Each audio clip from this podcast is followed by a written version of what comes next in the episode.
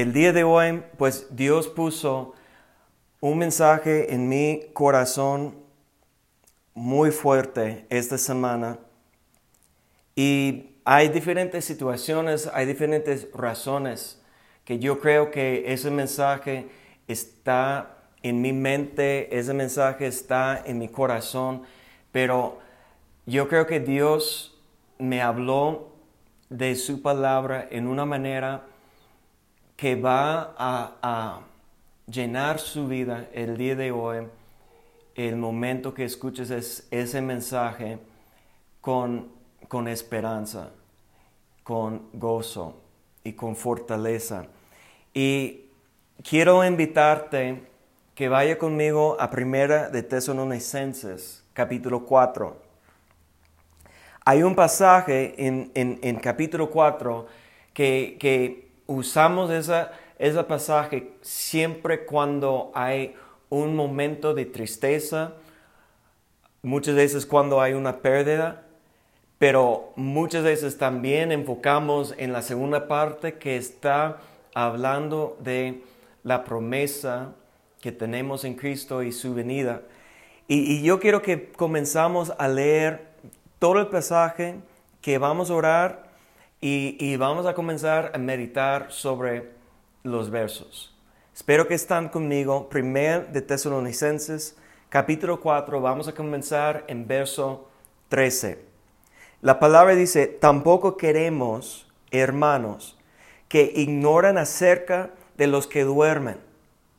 Y cuando está hablando en esa palabra, los que duermen, está hablando de los que han fallecido, que están muertos físicamente, los que duermen, para que no se entristezcan como los demás que no tienen esperanza. Porque si creemos que Jesús murió y resucitó de la misma manera, Dios traerá por medio de Jesús y con él a los que han dormido. Y Jesús Ah, pues les decimos esta palabra, esto por palabra del Señor. Nosotros que vivimos, que habremos quedado hasta la venida del Señor, de ninguna manera precederemos a los que ya durmieran, porque el Señor mismo descenderá del cielo con aclamación, con voz de arcángel, con trompeta de Dios, y los muertos en Cristo resucitarán primero. Y luego nosotros, los que vivimos y habremos quedado, seremos arrebatados juntamente con ellos en las nubes para el encuentro con el Señor en el aire. Y así estaremos siempre con el Señor.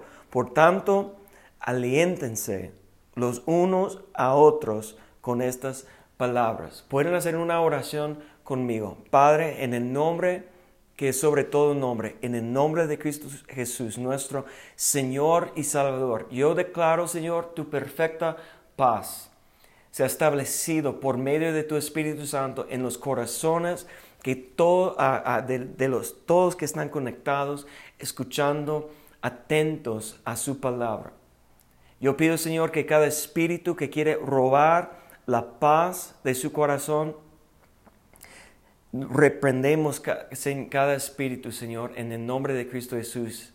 Pedimos, Señor, que estamos bajo la nube, bajo la sombra de tu presencia, que tu Espíritu Santo nos habla en ese día. Tu mensaje, en el nombre de Cristo Jesús.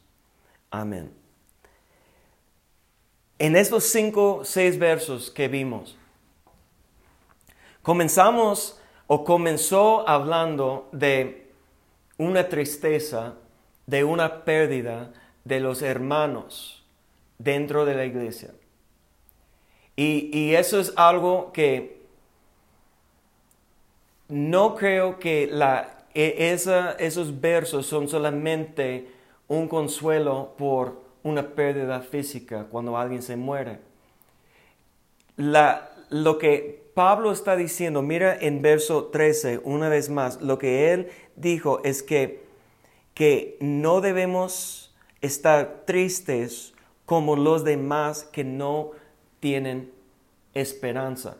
Y cuando comienza después a hablar de Jesucristo, de la resurrección de Jesucristo, de la venida del Señor Jesucristo, esa es la esperanza que Él está diciendo, que hay una diferencia o debe ser una diferencia entre los que tienen la esperanza puesto en Jesucristo, en, en los que, que tiene algo de la eternidad que están viendo por cierto, una certeza, una convicción, que no dice que esas personas, los hijos de Dios, no deben no estar triste, sino que está diciendo que hay una diferencia en cómo debemos estar triste.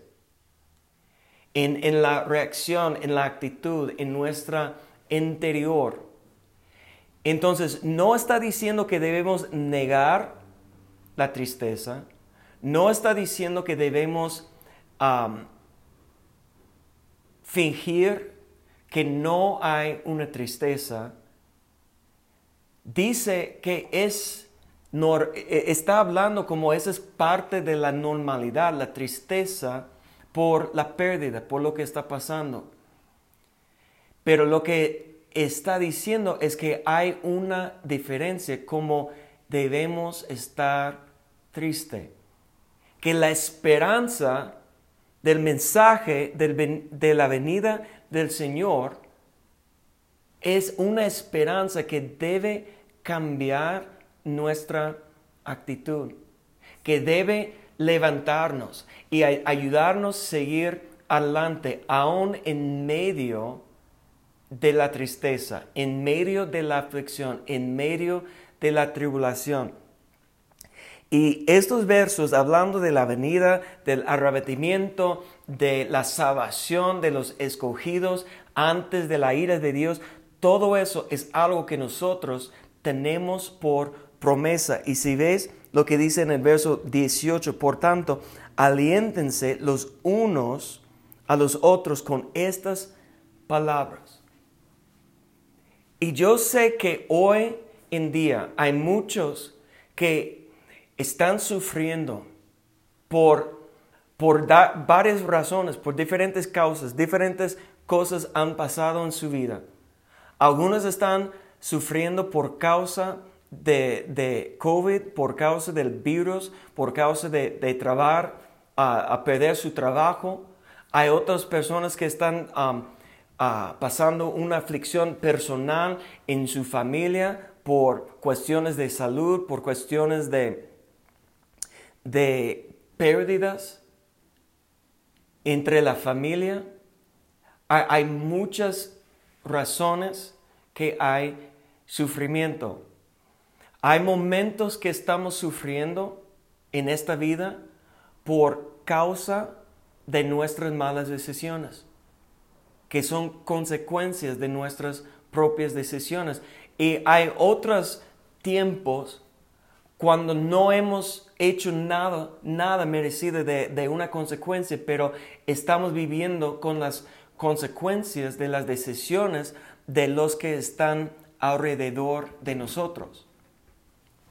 Y nosotros podemos sufrir por que alguien nos traiciona, alguien nos lastima, alguien nos abandona, alguien ha hecho algo para lastimar a sí mismo y ahora nosotros, porque amamos a esa persona, hay una tristeza, hay, hay un dolor, hay un sufrimiento, padecimiento. Y esos son por razones naturales. Aparte de lo que el enemigo, específicamente nuestro adversario, quiere hacer para intentar apartarnos del camino del Señor. Entonces, esa es la, la realidad del mundo que vivimos el día de hoy. Que alrededor de nosotros, a través de los tiempos, hay tiempos, temporadas que vamos a sufrir. Que, que la vida no va a alcanzar las expectativas que tenemos. La vida no va a producir los resultados que estamos buscando y esperando. Pero cuando tenemos nuestra esperanza en Jesucristo, esa cambia nuestra actitud. Y, cuando esta semana yo estaba meditando sobre eso, Dios me recordó de un ejemplo en el Antiguo Testamento, en Génesis, en el primer libro de la palabra de Dios. Me recordó de, de un ejemplo, porque hace unas semanas hablamos del sacrificio de, de Abraham y su adoración cuando llevó su hijo que estaba esperando 100 años para el nacimiento de su primer, su, su hijo, um, Isaac. Y, y, hablamos de Abraham, hablamos un poco de Isaac, pero yo estaba meditando esta semana y, y Dios me recordó de la historia de Jacobo. Y si ustedes recuerdan, Jacobo era nacido hijo de Isaac su hermano mayor e-, era Esaú. Y había entre Jacobo y Esaú un problema, un conflicto, porque Jacob una vez, pues, robó en una manera la herencia del primogénito de su hermano Esaú quien la Biblia dice que menospreciaba su herencia, la del primogénito. Eh, él menospreciaba eso y, cuando él estaba afuera cazando y, cuando regresó a la casa tenía mucha hambre y dijo que voy a morir y su hermano estaba haciendo un caldo y pues yo te ofrezco mi caldo, yo te lo doy si me das la bendición de tu, de la, de la herencia como primogénito. Entonces Esaú le, le dio eso y después había otra ocasión cuando Jacob engañó a su padre, que era ya grande, Isaac, y, casi ciego, y engañó a él para dar a él la bendición que perteneció a, a. Entonces sabemos que hasta su propio nombre de Jacob quiere decir engañador. Y vivió así y tenía conflictos, pero cuando robó engañó su hermano, su hermano como quiso matarlo. Y era muy interesante porque va conforme lo que estoy hablando, que un título, y sabemos que los títulos en la palabra de Dios no tienen nada que ver con, con la, la revelación, son pues del hombre que están escribiendo eso, pero el título cuando estaba hablando de Esaú, dice que Esaú perdió su esperanza. Y él quiso matar a su hermano y Jacob tenía que huir de la presencia de su familia de Esaú para salvar su propia vida. Y, y llegó lejos de su padre, su madre, su hermano, pero llegó a la tierra de su madre. Y la primera persona, y eso es lo que quiero enfocar, la primera persona que Jacobo vio era una mujer, una jovencita, que la Biblia dice que era hermosa. Y dijeron que ella es de la familia que estás buscando. Entonces, él cuando comenzó a conocer a ellos, su familia, y, él pidió si puede trabajar con su, con su tío, trabajar con el hermano de, su madre y ser parte de, su equipo de trabajo y, y, solamente pidió una cosa. Mire lo que pidió. Está, está aquí en, perdón, en Génesis capítulo 29, mire lo que dice verso 18. Génesis 29, 18. Jacob, que se había enamorado de Raquel, la mujer, mujer que estaba hablando, y dijo, yo trabajaré para ti siete años por Raquel, tu hija menor.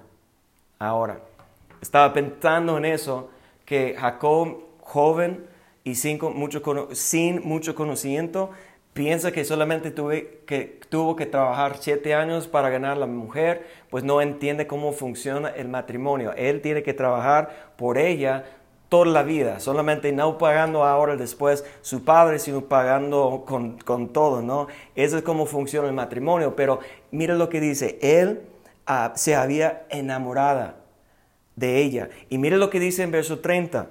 Dice, Jacob se unió también a Raquel y la amó más que a Lea. Porque, ¿quién es Lea? Pues, sabes, si sabes la historia, el padre dijo que sí, puedes trabajar siete años por mi hija Raquel, la menor, pero en la noche de su, de su boda, de la fiesta, pues el padre engañó a Jacobo. Ahora, Jacob es el engañador, él era acostumbrado a engañar los demás, ahora él está siendo engañado por su propia familia.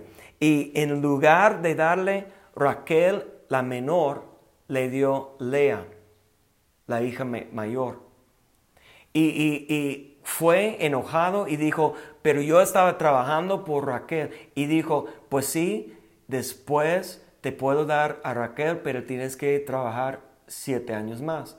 Pero como él eh, eh, amó tanto a Raquel. La Biblia dice que los siete años fue como unos días en el corazón de Jacobo, porque él amó a Raquel. ¿Y, por qué estoy tan diciendo, contando todos los detalles de eso? Porque, porque tienes que entender desde el principio que realmente Jacobo amó, amaba con todo su corazón a Raquel era su, el, amor de su vida.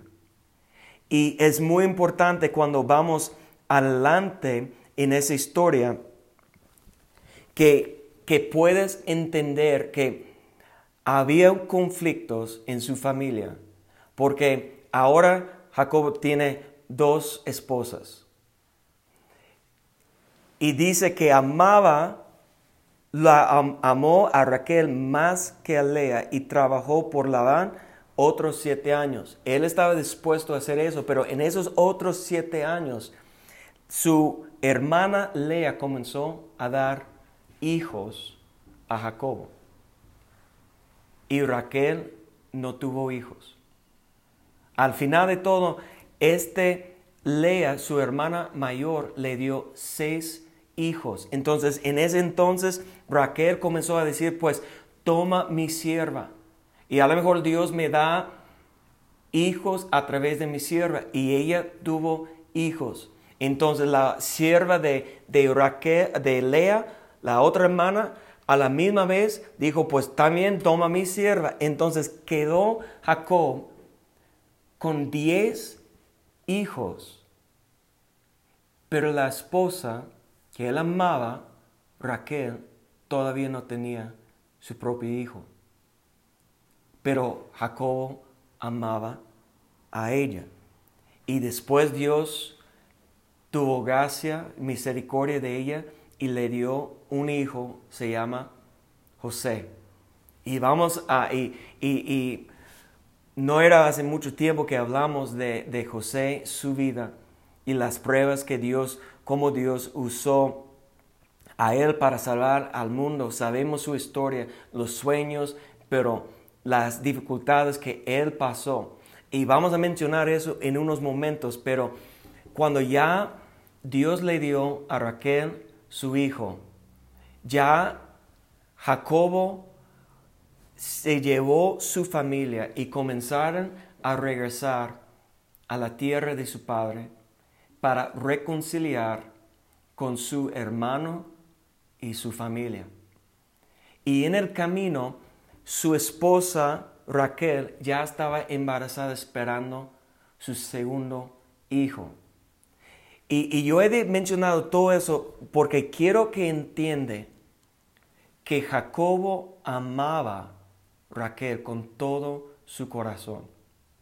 con todo su corazón. Y, aconteció en el camino, en Génesis capítulo 35, voy a leer comenzando en verso 16. Dice que partieron de Betel. Ahora, tengo que parar aquí por un momento que, porque Betel tiene un significado muy importante. Quiere decir casa de Dios. Betel, casa de Dios. Porque fue en el camino cuando Jacobo ya estaba regresando después de, de casi 20 años, porque trabajó 7 años para ganar a Raquel y tuvo que trabajar otros 7 años para prácticamente pagar Lea, pero a la misma vez que era, tenía las dos esposas, entonces 14 años y después quiso que, su suegro le daba un sueldo para llevar a uno de los ganados, del, del, ganado con él como riqueza, pero no quiso, entonces tuvo que trabajar otros años. Pero mientras Jacobo y su familia estaban prosperando, creciendo, ya tiene 10 hijos, otro hijo en el camino. Y en el camino regresando para reconciliar con su familia, ¿qué pasó? Tuvo Jacobo, después de todo ese tiempo, un encuentro con Dios. Dios manifestó a él. Y Dios cambió su nombre de Jacobo engañador a Israel, príncipe de Dios, el que tiene la corona. Tuvo un encuentro y una transformación en el camino cuando él estaba regresando para, para dar cuentas de su vida a su padre, para reconciliar con su hermano, para llevar su familia y toda la bendición, porque hizo un pacto en el camino, pero ahora regresando, Dios le encontró y cambió su vida, cambió su nombre y cambió su nombre de Jacobo, engañador, a Israel, el que tiene la corona, el príncipe de Dios. Y después dice, partieron de Betel. Jacobo puso el nombre, ese lugar del encuentro con el Padre, dio el nombre de eso, Betel, casa de Dios. Y partiendo de Betel, y dice, faltando a una cierta distancia para llegar a Efrata, Raquel dio a luz tras un parto muy difícil. Y aconteció que como había dificultad en su parto, le dijo a la patera, no temas, porque también tendrás este hijo. Pero sucedió que al dar el último suspiro, porque murió, llamó el nombre de su hijo Benoní. Pero su padre, Israel, lo llamó Benjamín. Benjamín. La palabra en hebreo, Ben, quiere decir hijo. En su último suspiro, yo imagino que él, eh, ah, perdón, que ella, Raquel, comenzó a pensar, que, sintiendo que la vida estaba saliendo de su cuerpo, que iba a pasar, fallecer, que en, en ese momento a lo mejor comenzó a pensar en cómo iba a ser la vida de su esposo que le amaba tanto y sus hijos sin ella. Yo no sé si eso ha pasado a ustedes, pero eh, el otro día, nada más como un ejemplo de, mi vida, como eso puede pasar, como, como te puede ser llevado a un momento en el futuro. Han escuchado como la gente muchas veces cuando tiene una experiencia que piensa que van a morir, que, que en un instante puede ver todo lo que ha pasado en su vida. Pero yo creo que hay cosas en nuestro corazón una experiencia que, mira, ese es el ejemplo que quiero dar. El otro día que yo estaba llegando a la casa y, estaba subiendo, invitamos a, Kristen, mi sobrina, a mi casa para um, celebrar su, su cumpleaños entre la familia. Nosotros invitamos a ella a cenar con nosotros, cumpleaños y una fiesta familiar. Y entonces mi hija Hannah, pues es una ella muy especial, una princesita. Ella todos los días cuando levanta quiere poner un vestido. No quiere pantalones o, jeans o, shorts ni nada, una, una blusa. Ella siempre quiere tacones que tiene y quiere un vestido. Entonces, como íbamos a, celebrar, tener una, una, fiesta, reunión en la familia con Kristen, cuando yo llegué, ya ella terminó de bañar y su mamá estaba arreglando. Y yo estaba subiendo la escalera y cuando di la vuelta le vi y escuché su voz, dijo, dijo mira papá, y ella tenía un vestido blanco con, con flores rosas. Y me estaba viendo, esperándome con una sonrisa a ver su vestido y cómo estaba. Y es increíble porque en ese momento en, mi mente y fue en un instante, yo fui en mi mente al día que está crecido y algún mugrero hombre, hombrecito o, o, lo que sea, que quiere pedir su mano como para ser su esposa, yo en ese día, como yo estaba pensando que en, en, en ella, el día que ella dice, mírame papá en su vestido como novia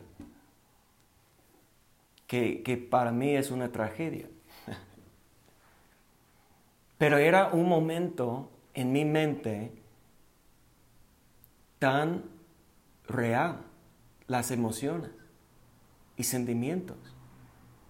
Y me afectó por un momento que yo, yo, tenía esa visión de mi hija, tres años, en ese vestido, pero fui al futuro que un día cómo iba a sentir cuando ella, estaba en su vestido como novia y, y me afectó a mis emociones, mis sentimientos, por un momento. Ahora imagínate, regresamos a Raquel porque él ella está dando luz, pero si, siendo que la vida está saliendo de su cuerpo, con su última suspiro dice que ese hijo, Ben Oni, que quiere decir tristeza, que en su último momento de la vida, lo que ella vio era una vida de tristeza. Y ella pronunció eso que es hijo de tristeza. Pero Jacobo en ese momento dijo que no. En ese momento perdió su esposa, la esposa que amaba, que trabajaba tanto para ganar a ella, para tener a ella. Esperó tantos años para tener un hijo con ella. Él amaba a ella y ella pensando en el sufrimiento que va a provocar su muerte, pronunció una, una maldición que es hijo de tristeza. Pero ¿sabes lo que hizo Jacobo? Y recuerdas, Jacobo ya era cambiado a Israel. Tenía su encuentro, estaba saliendo de un encuentro con el Padre. Y él en la fe pronunció, no será hijo de tristeza, Benoni. Se llama Benjamín, que quiere decir hijo de mi diestra, que representa fortaleza y fuerza. Jacobo, en ese momento de la tragedia, perdiendo su esposa, porque salió de Betel, la casa de Dios, saliendo de la presencia de Dios, con un encuentro con Dios, Él tuvo la fe en ese momento para no recibir la maldición que, eso será una tristeza a nuestras vidas, sino eso me va a dar fortaleza para seguir adelante. Y mira, mira lo que dice la palabra, que Raquel a dar el último suspiro porque murió, llamó el nombre de su hijo Benoní, pero su padre lo llamó Benjamín. Así murió Raquel y fue sepultada en el camino de Efrata, es decir, Belén, el lugar en donde nació David, el lugar en donde nació Jesucristo. Jacob puso sobre su sepulcro una piedra y esta es la señal del sepulcro de Raquel hasta hoy. La frase que quiero que ves en esos versos dice que Raquel fue sepultada en el camino. Él no quedaba en ese lugar no quedaba en el lugar de su tristeza, se fue adelante, siguió moviendo adelante. Él cambió el nombre de su tristeza y le llamó, profetizó que era su fuerza, su fortaleza. Entonces él decidió en un instante, aun cuando amaba tanto a Raquel, no estamos diciendo que él estaba menospreciando a Raquel, sino que él estaba en la fe, viendo ese hijo que se nació a él, que él me va a recordar de los buenos tiempos, de la bendición, de la fuerza de Dios, y fue adelante. Y eso fue la actitud correcta usó un encuentro con Dios para seguir adelante en medio de una tristeza. Pero mira lo que pasó después. Él amaba, dice la palabra, a José más que los otros hijos. Le dio a José un um, abrigo túnico de, de colores más hermosa que cualquier otra de sus hermanos. Sus hermanos odiaban a él y José cuando ya estaba pronunciando sus sueños, ya sabes, que ellos quisieran matar a José. Pero en lugar de matar a José, solamente fueron a Jacob, vendieron a José como esclavo y fueron con su padre y le mostró su abrigo eh, manchada con sangre y dijo, tú puedes reconocer que ese es tu hijo, creemos que se murió y ya está muerto. En esa segunda prueba de Jacob, no tenía la misma actitud. No sé si ya era demasiado sufriendo después de perder su esposa ahora, unos años después, para pedir su hijo? Yo, yo no puedo culpar a, a Jacob por su gran tristeza. Yo solamente para pensar qué pasaría a mí si algo pasa a mis hijas, yo, yo no puedo pensar en eso. Hay una palabra cuando unos niños puede, uh, perdieron sus, sus, padres, cuando no tienen padres, eso se llama huérfanos. Cuando un esposo pierde su esposa, se llama viuda. Pero un padre que pierde su hijo, no hay, en ningún idioma, no hay una palabra. ¿Y por qué? Es una tristeza, un dolor más fuerte que cualquier otra. Entonces, hablando humanamente, podemos entender la tristeza de Jacob en ese momento. Pero ¿qué dijo? Recuerden, ¿qué dijo Pablo en los versos que vimos en 1 Tesalonicenses capítulo 4, que nosotros no estamos tristes como los que no tienen esperanza. Y el ejemplo de Jacob cuando murió su esposa era el ejemplo perfecto, como nosotros debemos avanzar. Pero mire lo que dice Jacobo cuando escuchan la noticia que murió, supuestamente murió José. Era una realidad en su vida, en su mente. Dice Génesis capítulo 37, verso 34 y 35.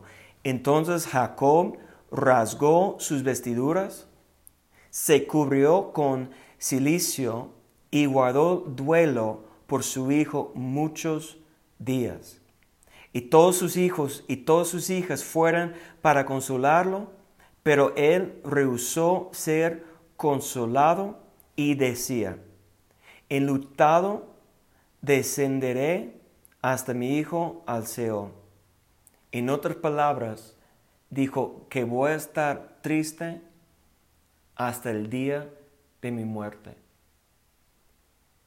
Esta vez tiene una declaración tan diferente. ¿Y sabe lo que dice la, la Biblia sobre él? ¿Sabe lo que muestra la Biblia sobre él? El día que él dijo que yo voy a la muerte con mi tristeza, dejó de vivir. Se fue el deseo, aliento de su vida. Ya no avanzó más. Se quedó en su tristeza. Ahora comenzó a sobreproteger su hermano Benjamín y dejó de vivir. Estaba nada más esperando de morir. ¿Por qué? En esta ocasión no guardó su corazón.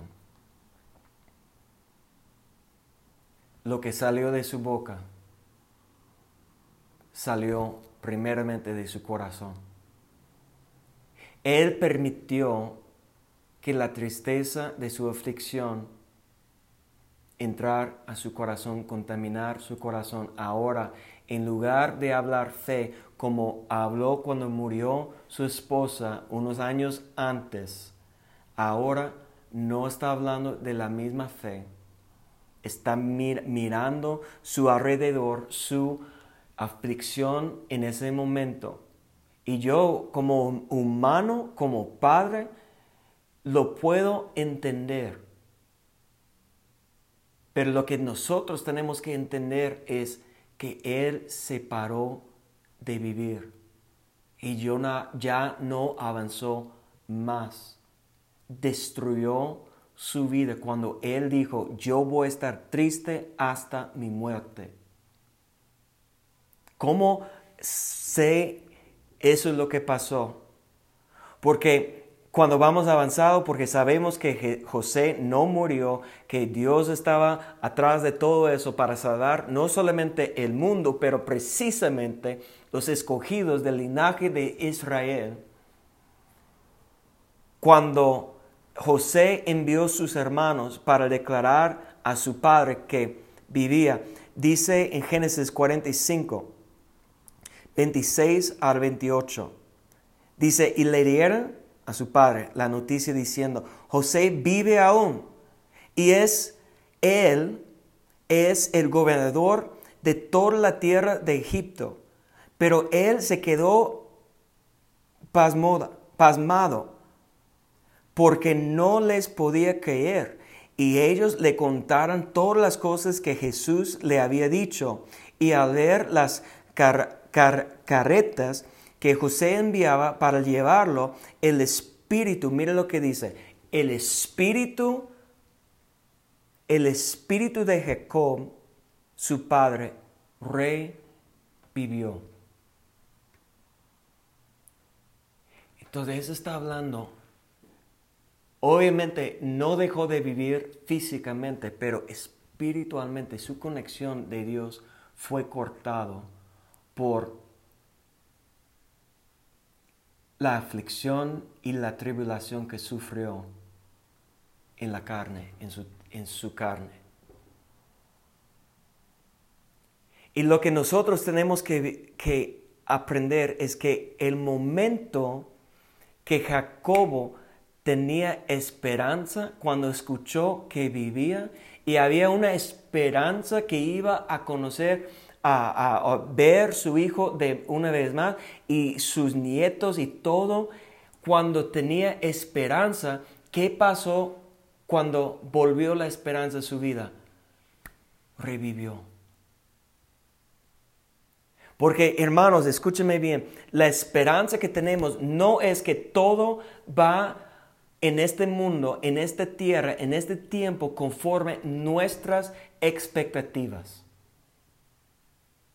No todo va a pasar exactamente como tú quieres, como tú estabas planeando, como tú estabas esperando. Nuestra esperanza, tenemos que poner nuestra esperanza en Dios. Usted recuerde que Romanos capítulo 15, verso, 10, ah, ah, capítulo 15, verso 13 dice que Dios es el Dios de la esperanza y que nos puede llenar en abundancia con, con esperanza y con paz por medio del poder del Espíritu Santo. Y eso no tiene nada que ver con la tribulación que estamos pasando hoy en día, porque la esperanza que tenemos, ¿qué es la esperanza?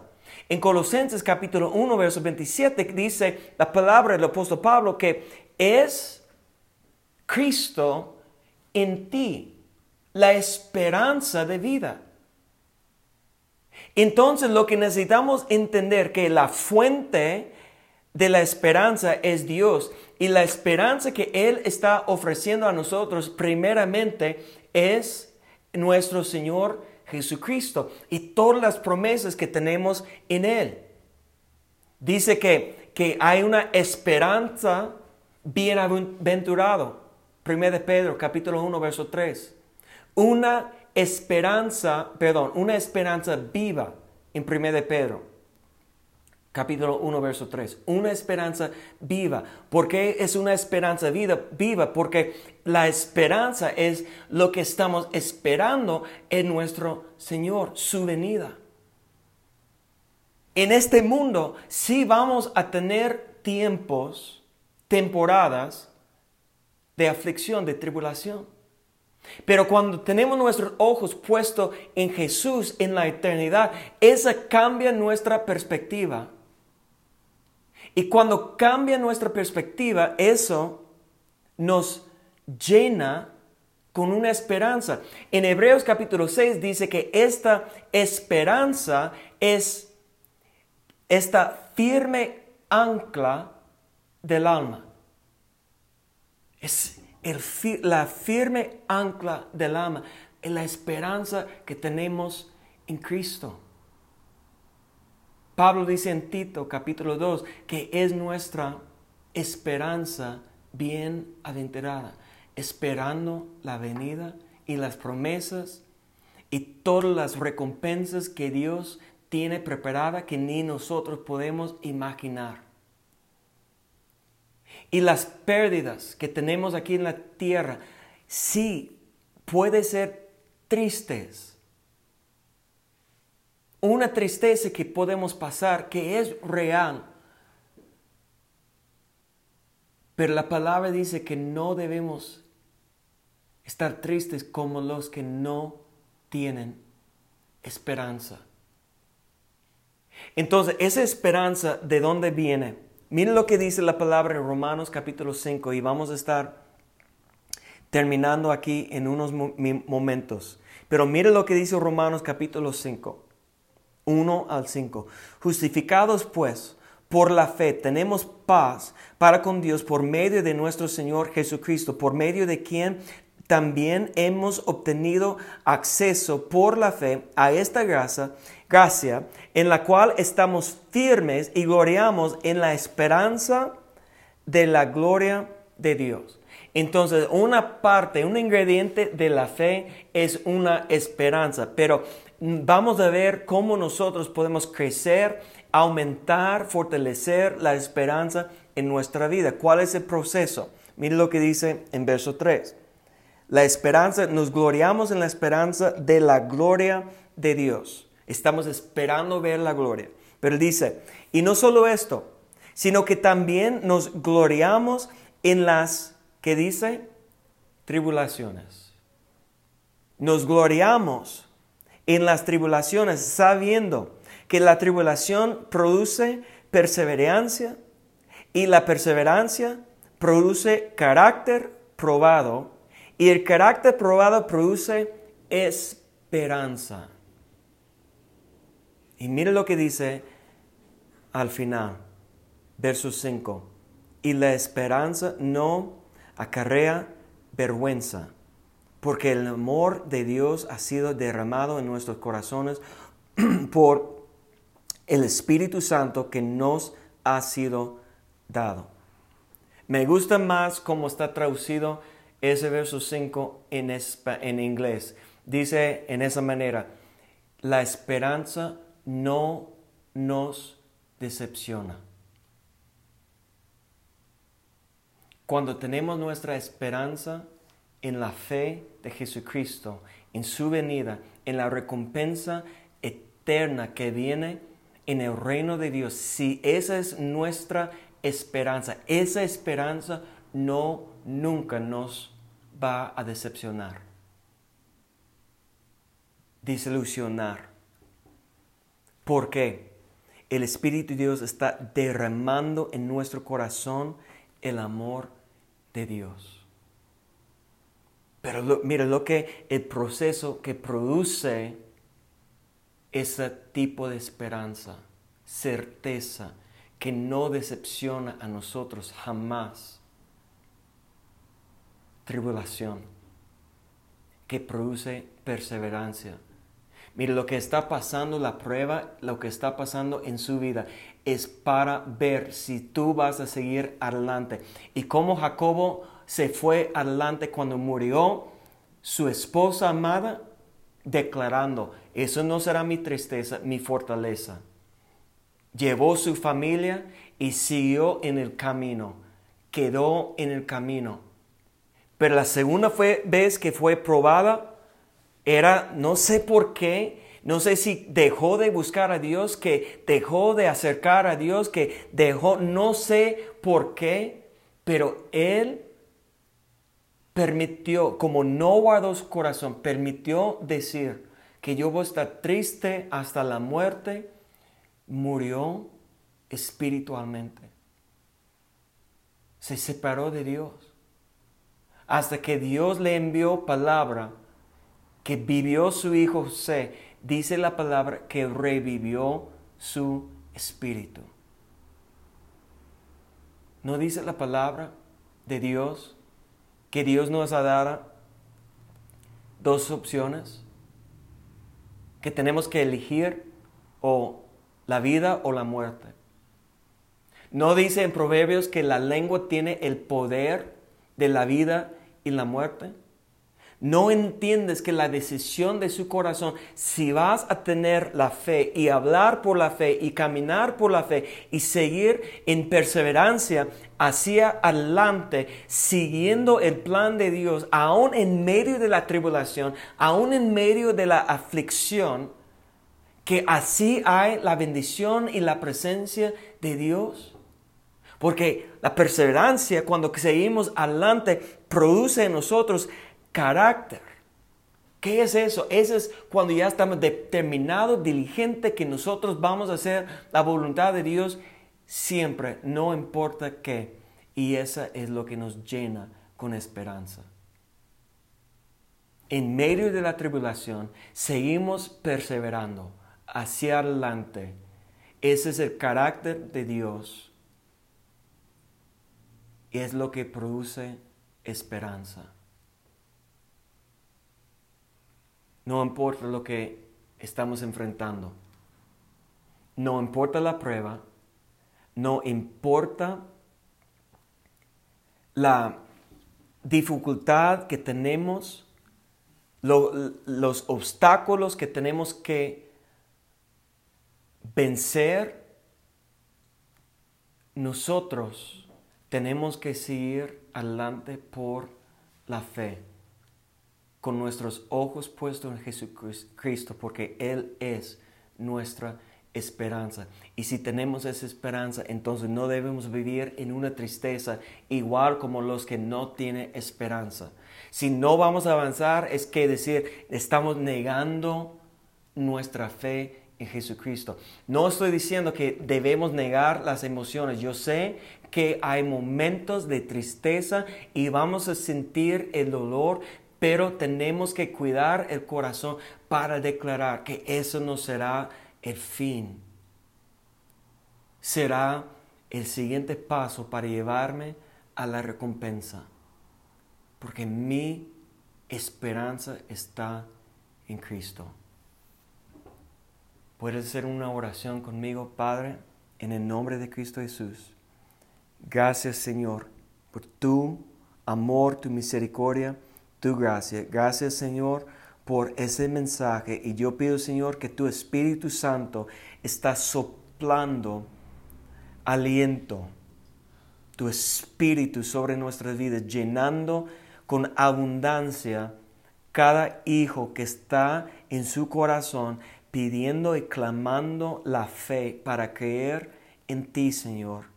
Llena su vida con esperanza, con fortaleza, con gozo, para tener alegría y gozo aún en medio de la tristeza de lo que está pasando en sus vidas.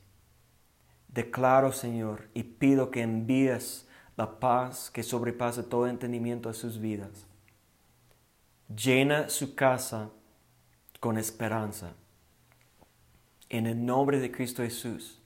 Y Padre, yo pido, Señor, que tu Espíritu Santo manifiesta en las vidas que todos que están clamando a ti. Que manifiesta, Señor, como Jehová giré para proveer, para dar, suplir de su mano en abundancia para cada necesidad en el nombre de Cristo Jesús. Levantamos, Señor, Katia en su necesidad, Señor, en, su embarazo, en dar luz esta semana, que tu mano sea sobre ella para cuidar su vida y de su hijo y que puedas suplir los donadores que necesitan de sangre. Padre, yo pido, Señor, que tú levantes tu pueblo en el nombre de Cristo Jesús para servir, para mover, para mostrar el amor de Cristo en el nombre que sobre todo nombre. Amén.